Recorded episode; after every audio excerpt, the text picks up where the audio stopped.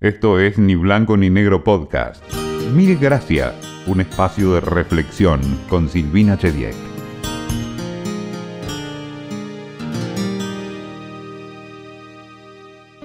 Siempre tuve más preguntas que respuestas. Sé que la duda tiene mala prensa, pero creo que puede ser un muy buen motor para preguntar a quienes saben. Tengo solo algunas certezas. Una de ellas es que el agradecimiento es una gran cosa. Por eso, mil gracias de antemano por escucharnos.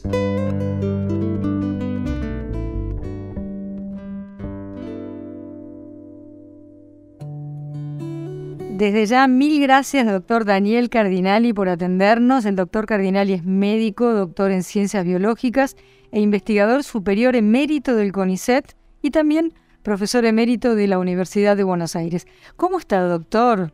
¿Qué tal, Silvina? ¿Cómo le va? ¿Cómo durmió anoche? bueno, como duerme una persona de casi 80 años, eh, un sueño interrumpido, eh, dos, tres veces en la noche, pero con algo que es muy importante, una vigilia eh, sin cansancio y una vigilia que me permite trabajar con toda tranquilidad.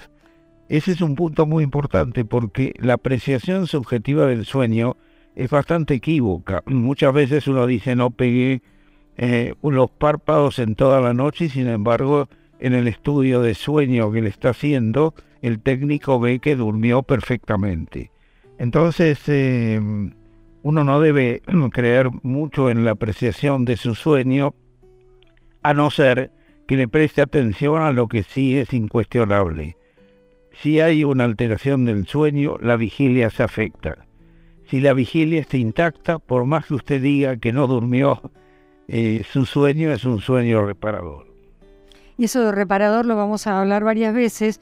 Eh, estaba pensando en un término que se usa mucho ahora, que es que uno se autopercibe tal o cual cosa. Quiere decir que hay gente que se autopercibe insomne y no lo es del todo, y otras personas que a lo mejor, como usted dice, habrá que estar más atentos a hacer nuestros propios diagnósticos. Es decir, si yo creo que dormí mal o poco y durante el día funciono muy bien, sin déficit, si me siento con energía, si no ando cabeceando por la vida, he dormido mejor de lo que a lo mejor creí. Es así. Lo que hay que preocuparse y hay que empezar a mirar, y el médico de sueño tiene que empezar a mirar es cuando esa persona tiene un impacto en la vigilia que no es menor, porque allí es donde se, eh, diríamos, ordenan las enfermedades del sueño. El insomnio es la primera afección del sueño, pero las afecciones respiratorias, las afecciones que tienen que ver con piernas inquietas, por ejemplo, y otras parasomnias, es decir, fenómenos que se producen durante el sueño también finalmente impactan en la vigilia. Por eso digo, el tema de la vigilia es muy importante, porque mm, yo tengo muchas personas que se acercan y me preguntan, ¿qué hago? ¿No puedo dormir? Mi primera pregunta es, ¿cómo es su vigilia?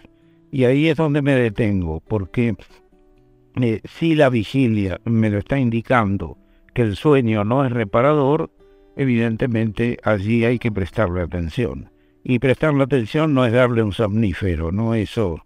Ojo con eso porque el manejo que muchas veces se hace de las benzodiazepinas, las drogas parecidas a las benzodiazepinas para dormir, como, como las drogas Zetan, Solpiden, etcétera, eh, son y tienen una carga potencial adictiva muy, muy grande. Y entonces eh, también me he encontrado con mucha gente que empezó a tomar esto porque tenía ese trastorno del sueño y podía dormir. Y resulta que después cuando quiere abandonar el tratamiento tiene todos los cuadros de la adicción, tolerancia, síndrome de abstinencia, etcétera. Y me, quedé, tengo una serie de preguntas para hacerle sobre lo que uno quiere tomar, puede tomar, porque sé, eh, uno puede saber por su propia, a esta altura de mi vida, puedo saber que dependiendo de la etapa que estemos pasando, podemos tener terror a quedarnos despiertos en la noche o a despertarnos en la mitad de la noche, que de eso también queremos hablar, porque hay gente que concilia rápidamente el sueño y luego se despierta, y otros que tardan en conciliarlo, pero después duermen muy bien. Pero eh, uno tiene miedo, porque vio que la noche no es muy buena consejera respecto del pensamiento. Uno se siente visitado por los fantasmas durante la noche muchas veces.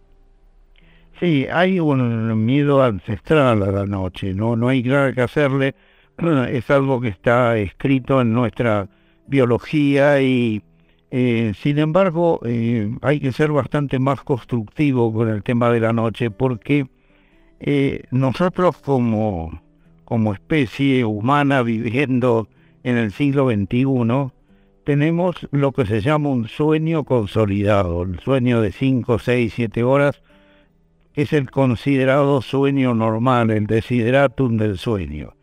Pero resulta que cuando uno mira 200, 300 años atrás y a partir de ahí y hacia atrás, todo el desarrollo de los homínidos, el hombre eh, no tenía un sueño consolidado.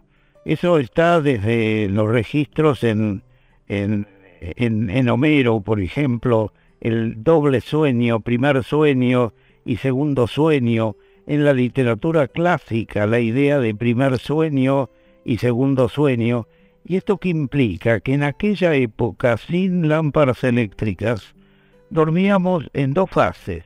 Una fase inicial que tenía mucho que ver con haber trabajado de sol a sol, porque me tocó ser el siervo de un señor feudal en Europa, supongamos, y eso era lo que hacía el siervo, trabajar de sol a sol, llegar a su casa, comer, no tenía iluminación, dormirse y alrededor de las 2, 3, 4 de la mañana despertarse. Y ese despertarse eh, era interesante porque allí había, eh, se ha recogido, han hecho estudios muy interesantes de recoger experiencias de, la, de la mitad de la noche en muchas culturas y en esa mitad de la noche había distintas actividades sociales y sexuales también. Lo que no había era salir porque la noche era considerado el momento del terror, pero la gente interaccionaba, hablaba y luego se volvía a dormir nuevamente. Es interesante eso porque a veces le tengo que explicar a mis enfermos, miren, eh, esto pasaba cuando no teníamos energía eléctrica pero pasó muchísimo tiempo en el desarrollo de nuestra especie. Y muchos de nosotros tenemos como la marca, ¿no? De despertarlos en la mitad de la noche. Y ahí viene el tema de qué hacer, porque si uno se despierta en la mitad de la noche, puede tener ese terror que me está usted diciendo y que es, común. Pero por otro lado hay gente que tiene una actividad creativa en ese momento, ¿no? Y no hay que perderlo de vista. Lo que quiero decir es que esta idea del sueño compacto es más bien una adquisición de nuestra sociedad de 24 horas barra 7 días trabajando. Doctor Cardinal, y entonces por lo que entiendo, me, pareció interesantísimo esto de que tal vez en la Edad Media el sueño se partía en dos. Eh, mm, si yo entre esas dos, dos etapas sumo una cantidad de horas, no sé, digamos ocho, ¿está bien igual?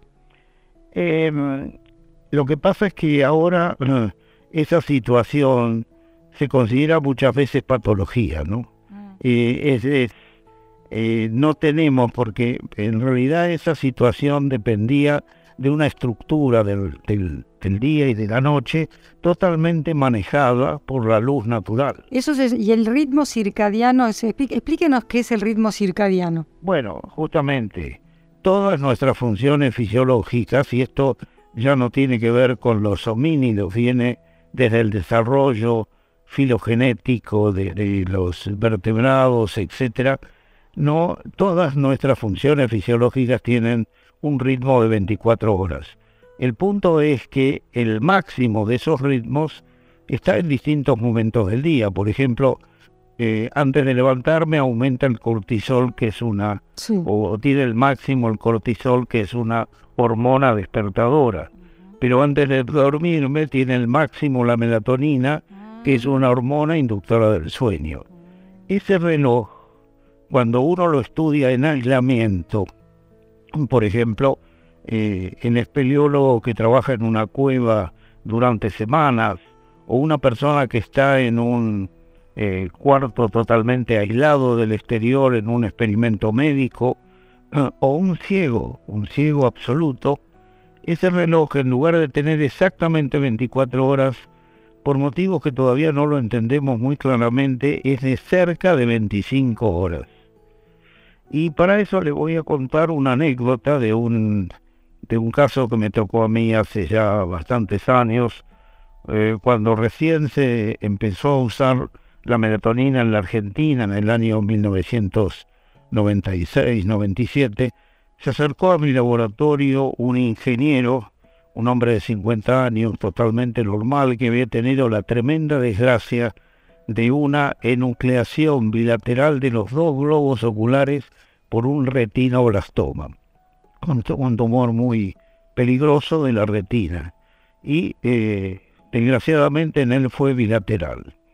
Este señor que le interesaba este tema, de lo, era un ingeniero, el que llevaba un registro muy detallado de su sueño y me nos mostraba, eh, cuando me mostró este registro, uno veía cómo se producían esos días de 25 horas. ¿Qué quiere decir? Supongamos que hoy arranco en este momento en el horario en que estamos, tanto afuera como adentro, mi cuerpo con respecto al horario que estamos en este momento, cinco y media de la tarde. Eh, si yo, este señor ciego, mañana va a tener un, va a tener un desplazamiento de una hora y va a perder una hora cada día porque su día es más largo, o sea, en lugar de 24, 25 y va a llegar a dar toda la vuelta hasta volver a sincronizarse para luego volver a desincronizarse. Él tenía ese insomnio llamado insomnio de, alteración del ritmo sueño-vigilia de eh, más de 24 horas. Y lo interesante es que él vivía con su familia, olía lo que olía la familia, comía lo que comía la familia, escuchaba lo que escuchaba la familia, pero le faltaba la luz, la luz ambiental, sobre todo la luz de la mañana, es la que sincroniza ese o nuestro reloj que nos hace, que está atrasando eh, y lo adelanta exactamente 24 horas. Es esa luz de la mañana. Por eso es tan importante entender lo que significa exponerse a la luz natural en las primeras horas del día. Es una medida fundamental de, mantenimiento de nuestra salud. Vamos a dejar la melatonina para dentro de un rato porque me interesa muchísimo. Pero, doctor, ¿por qué uno siente que el cansancio es acumulativo, pero el descanso no se puede acumular? Bueno, eso es relativo. Eh, vamos a ver. Eh, en todos los experimentos de aislamiento, etcétera, se ha visto que yo con un tercio del sueño normal recupero la totalidad que he perdido, por ejemplo, eh, una persona que duerme seis horas por día está perdiendo una hora por día aproximadamente de sueño, llega el fin de semana y tiene una deuda en la cual necesita pagarlo, porque esa es la realidad. Por eso mismo es que ahí se produce esa alteración muy común del fin de semana que es prolongar nuestro tiempo en la cama. Y esa, eso es una especie de jet lag, porque lo que estamos haciendo es viviendo durante los días laborales en un uso horario que es el que nos impone nuestra rutina y en cambio el fin de semana lo dejamos libre. Pero lo interesante es que con una hora más el sábado uno ya está recuperando tres horas perdidas del, eh, del, tiempo de, que lo antecede, de la semana que lo antecede. Así que con dos horas más en el fin de semana, el sábado y el domingo, que significa no usar un despertador eh, ni ningún otro recurso para levantarnos, dejar que fluya nuestro sueño, estamos recuperando entonces esa deuda.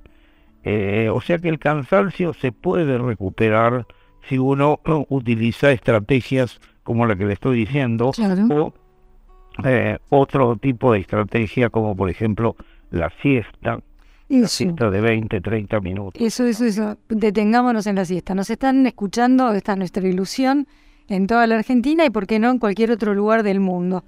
Hay lugares donde la siesta es sagrada, donde cierran los locales, la gente se va a almorzar a casa, no ves un alma, no hay un pájaro volando a la hora de la siesta por razones de climatológicas, de costumbres.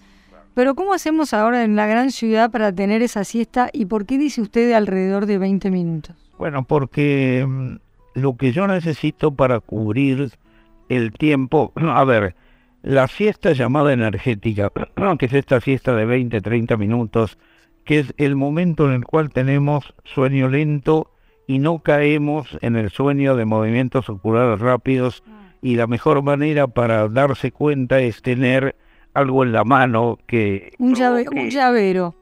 por ejemplo, un llavero, ¿no? De tal manera que cuando el llavero cayó, yo ahí me doy cuenta que tengo la atonía, hipotonía muscular que caracteriza el sueño de movimientos oculares rápidos.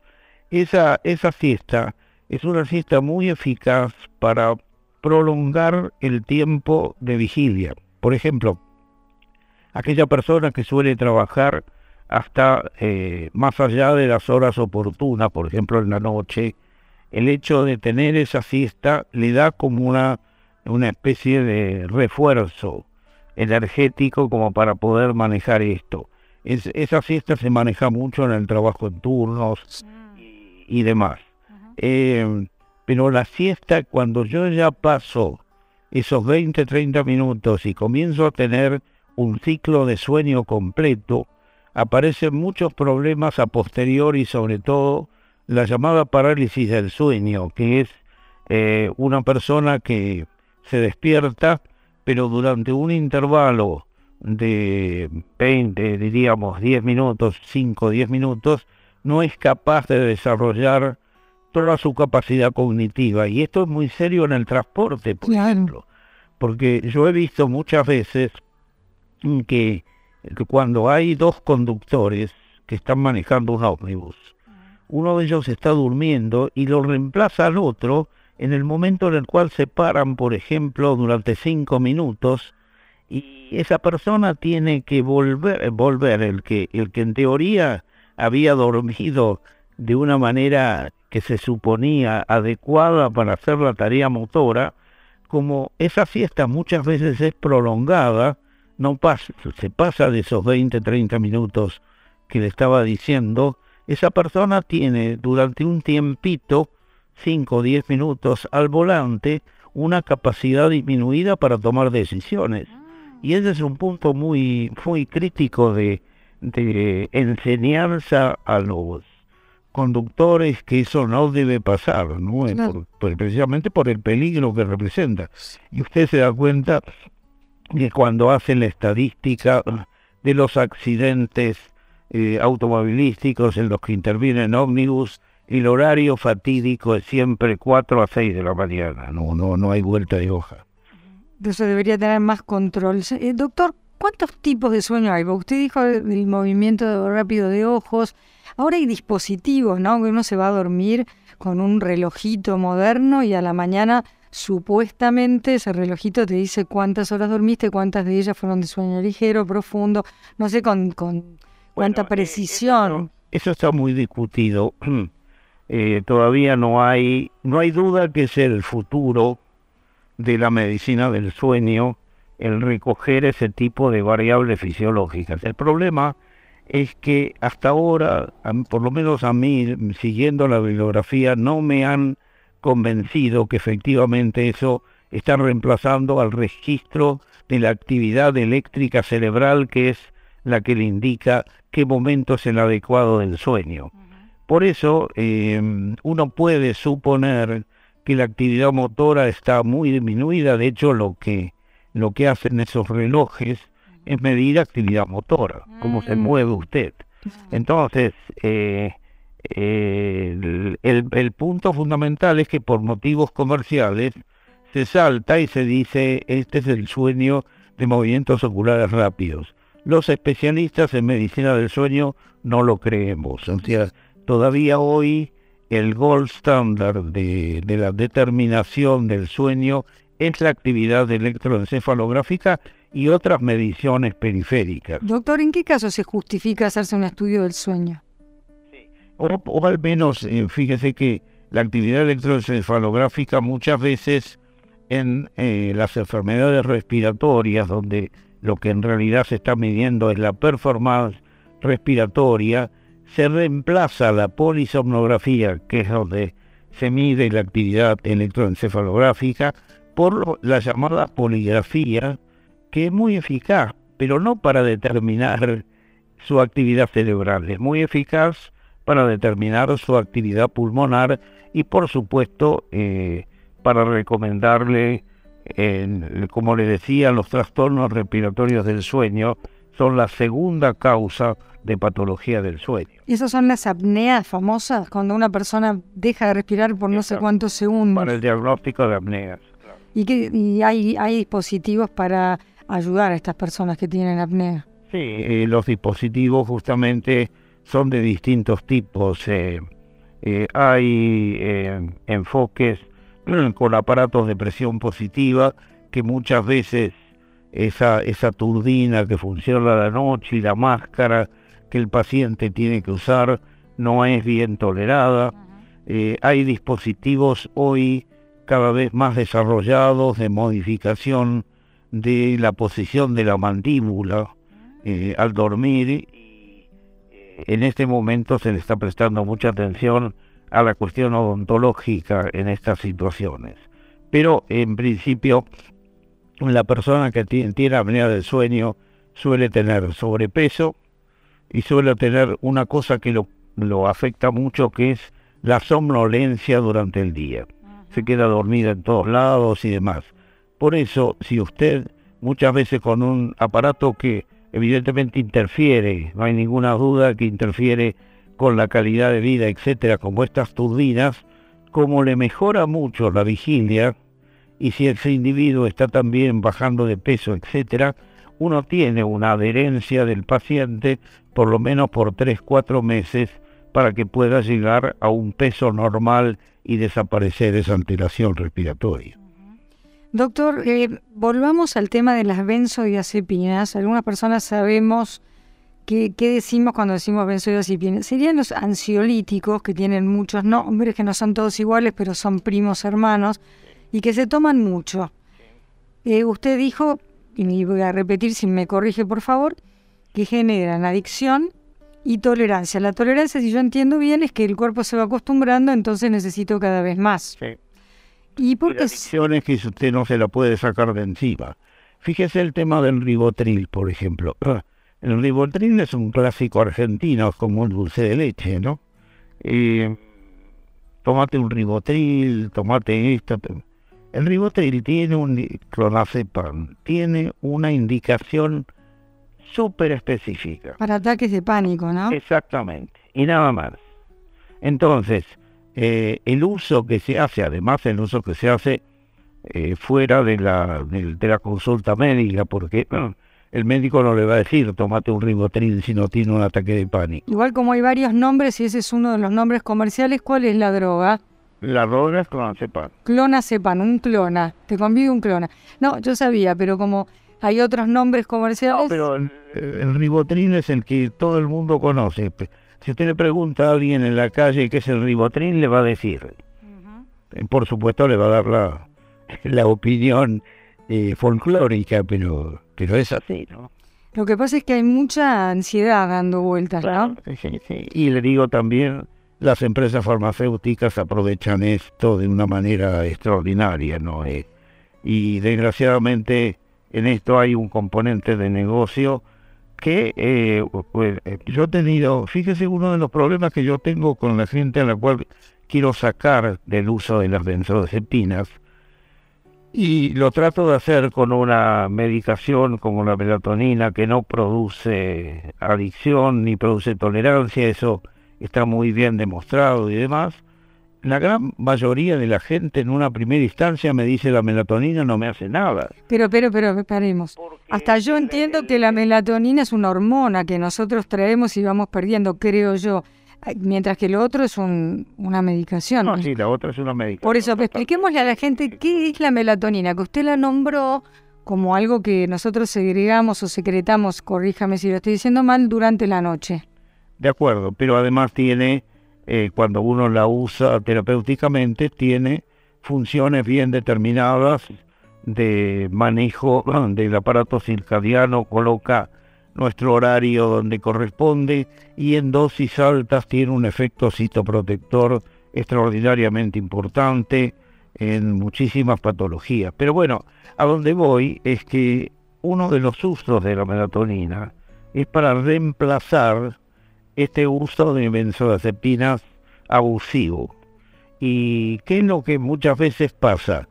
Es que, mm, diríamos, desde el punto de vista de la expectativa del paciente, lo que está esperando es un comprimido que lo toma y lo deja ahí dormido. Cae en un sueño inmediato. Por ejemplo, el solpidem. ¿Qué es eso? ¿Es, un hipnótico? Bastante claro de esto. O sea, ¿Qué es hipnótico? Inmediatamente, claro, y es un, es un, pariente de las benzodiazepinas de una acción eh, ultra rápida. Pero ¿qué pasa? Que tiene todos los inconvenientes de adicción, etcétera, que tienen estas drogas. Ahora, quiero señalar, señalarle que la, el consumo de Alplax, por ejemplo, y otros hipnóticos, Alplax es alprazolam. Que es otro ansiolítico. Y otros hipnóticos de ese tipo son las drogas más consumidas en este momento en nuestra sociedad.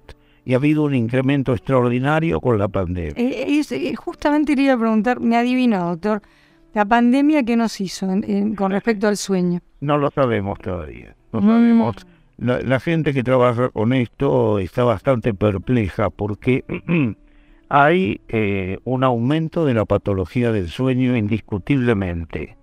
Eh, hay también eh, un problema serio de mantenimiento en el tiempo de un deterioro cognitivo y de dolores, etcétera, que es lo que se llama COVID largo.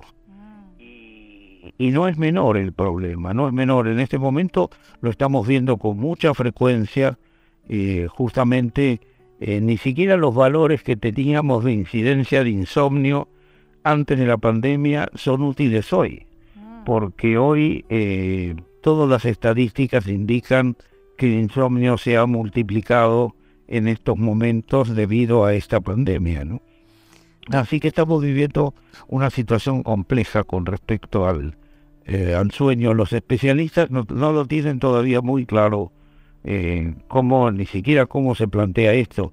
Nosotros lo que tratamos de hacer es una, un enfoque muy conservador de regularizar los ritmos circadianos, etcétera, eh, como un elemento indiscutible en esto y solamente en casos en los cuales hay una ansiedad extrema que usted tiene que utilizar un ansiolítico, porque yo no estoy diciendo obviamente que las benzodiazepinas no sirven, son, son muy útiles para un tratamiento muy corto de uno a tres meses y en cuadros de ansiedad determinados, por ejemplo el estrés postraumático. Doctor, estamos viendo también que se publicita por televisión de venta libre unos remedios que lo que contienen cuando uno se pone a mirar la etiqueta no es otra cosa que un antihistamínico de los antiguos que fueron superados como antihistamínicos por los que no te dan sueño. Eh, si ya que estamos con las marcas, se parecen al Benadryl, pero tienen otro nombre. ¿Qué, pasa con eso? Bueno, es un, eh, diríamos, una observación farmacológica muy antigua. Justamente por eso los antihistamínicos dejaron de usarse Benadryl como antihistamínico por el sueño. O sea que el, hecho que induce el sueño se conoce de mucho tiempo atrás. Y em, se lo utiliza como un tratamiento menos radical que el de las benzodiazepinas. Por eso es de venta libre, ¿no? Pero, eh, por ejemplo, yo de Estados Unidos solía traerme o pedir que me trajeran unos, eh, era una combinación entre un clásico ibuprofeno, por decirlo de alguna manera, y decía PM, y era para tomar de noche. Y yo estaba contenta porque dormía bárbaro, hasta que después fui descubriendo eso, que no es otra cosa que un antiguo antihistamínico. ¿Eso puede ser malo si uno lo tomara seguido? En realidad los, los accidentes farmacológicos de intoxicación eh, con la melatonina no hay ninguno porque es absolutamente atóxica. Con el Benadryl ah, eh, son pocos, muy pocos, tienen que llegar a una dosis muy, muy alta para que haya una intoxicación. Ojo, sí en niños. No, claro. Eso hay que tener mucho cuidado. En niños el Benadryl está totalmente desaconsejado como eh, enfoque del sueño. ¿Pero no incide en la memoria, por ejemplo, como las benzodiazepinas? Eh, perdón. ¿Puede llegar a tener efectos sobre la memoria a largo plazo? La, la, la benzodiazepina. Eso seguro. Acción amnésica bien demostrado. Está demostrado. ¿Y los, y los eh, antihistamínicos? El, antihistamínico no, no, no le podría contestar de las benzodiazepinas con todo conocimiento. De, de los antihistamínicos no estoy tan seguro porque son muy suaves como inductores del sueño, eh, pero habría que verlo, no, lo, no, no le puedo contestar. Agradezco un montón su sinceridad. Bueno, volvemos a la dosis de melatonina, porque no, no se me escapó que usted dijo a altas dosis. Quiere decir que cuando uno lo toma, cuando uno compra eh, la marca más conocida, una pastillita a lo mejor no es una alta dosis. ¿Qué llamamos una dosis alta? Bueno, a ver, la melatonina tiene una historia muy particular. Es una molécula que está presente desde la respiración aeróbica en los unicelulares. Por lo tanto, está presente en las algas, está presente en todo el reino animal hasta el hombre y en todo el reino vegetal. Evidentemente no es por el sueño, ¿no? Eh, la razón de por qué está presente la melatonina es porque es uno de los más poderosos citoprotectores que protegen a la fuente, diríamos, a la usina de producción de calor en nuestro cuerpo, que son las mitocondrias, que son estas pequeños organelas que están dentro de la célula y son fundamentales para la biología celular, para obviamente la biología del individuo. Eh, y ese efecto de la melatonina es un efecto muy interesante que se da en concentraciones altas de melatonina. Y es ahí donde eh, muchas veces con la acción citoprotectora, uno tiene que salir de las dosis de 1 a 3 miligramos, que son las dosis que se usan para la regulación, diríamos, de los ritmos biológicos, del sueño. En ese ingeniero que me vino a ver, que contaba antes, le propusimos lo siguiente, mire, le vamos a dar o melatonina o eh, una píldora que no contiene nada de ello, el placebo, eh, durante tres semanas. Eh, y usted nos va a decir qué es lo que detecta. Este hombre se registraba el sueño todos los días. Cuando le administramos melatonina, nos dijo a la semana me han dado melatonina porque se transformó ese insomnio que se iba acumulando en dormir cuando dormía su familia durante una semana, dos semanas enteras. Y cuando le dimos la píldora sin melatonina, inmediatamente nos dijo esto es el placebo. Es decir, esas concentraciones de melatonina que hacen eso, regular los ritmos biológicos, están en el orden de 2 a 10 miligramos, que es lo que se consigue en la farmacia. Pero cuando yo lo que quiero es proteger de la inflamación crónica, en enfermedades crónicas cardiovasculares, neurodegenerativas, metabólicas como la diabetes, necesariamente tengo que ir a dosis más altas y nosotros tenemos experiencia con 50, 100 miligramos por día en una cantidad muy grande de pacientes y en patologías y estamos muy entusiasmados con eso porque la melatonina es un arma muy importante para prevenir, por ejemplo, algo que nos aterroriza a todos, que es la enfermedad neurodegenerativa, por ejemplo, la enfermedad de Alzheimer. Eh, y, bueno, y esto hay, hay una opinión, es interesante porque a pesar de los estudios experimentales que son muy, muy, eh, digamos, terminantes en apoyar el rol de la melatonina en dosis altas en animales, eh, no ha podido entrar esto a la farmacología diríamos, clínica, de una manera mucho más eh, enérgica, porque al fin y al cabo lo que yo le estoy diciendo es tome una cantidad de melatonina que le va a prevenir la neurodegeneración. No es pavada, como usted se da cuenta. Sin embargo, ¿qué pasa? La melatonina no es patentable. Como no es patentable, a nadie le interesa hacer y satisfacer muchos de los requerimientos que la FDA, por ejemplo, tiene para eh, la FDA es la el sí, de Estados Unidos.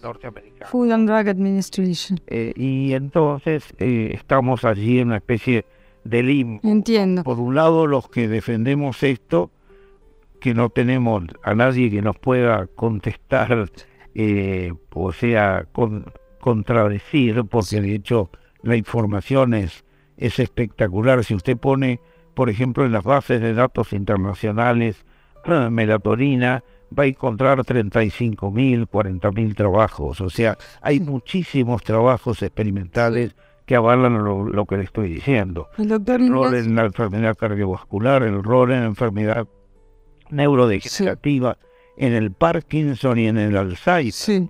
Hoy, por ejemplo, con el Parkinson tenemos una, una realidad que, que obliga al médico de una manera muy fuerte.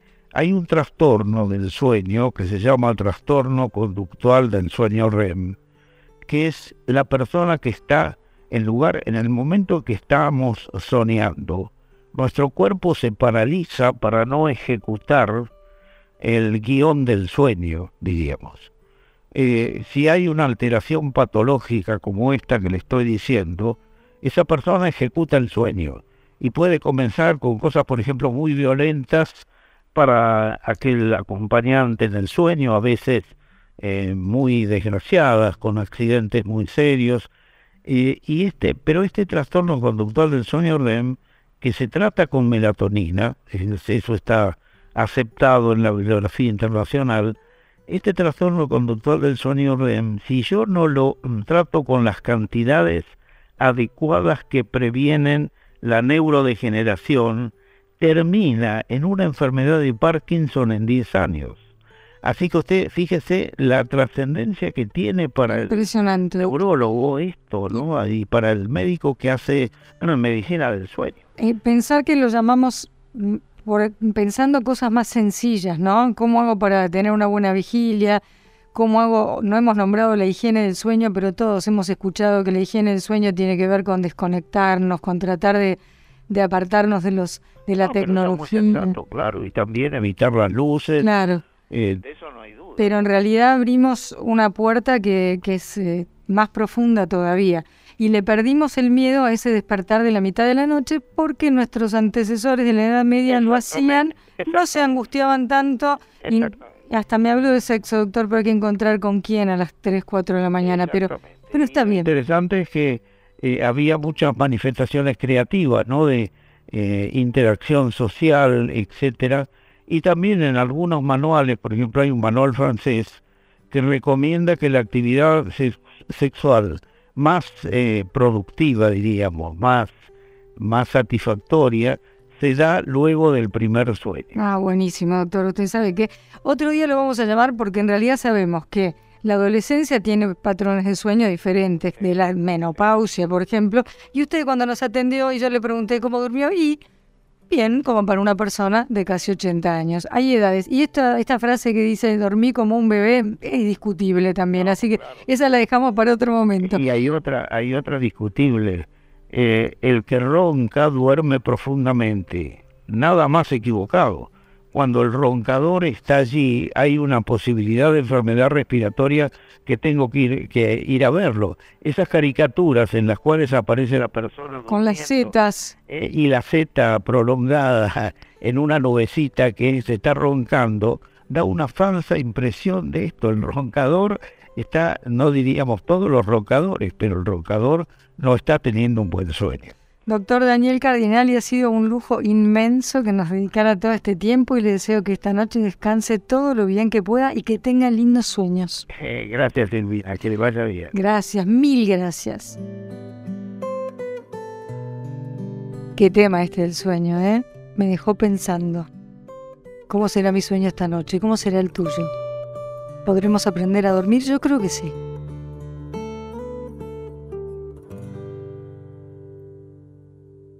Esto fue Ni Blanco ni Negro Podcast.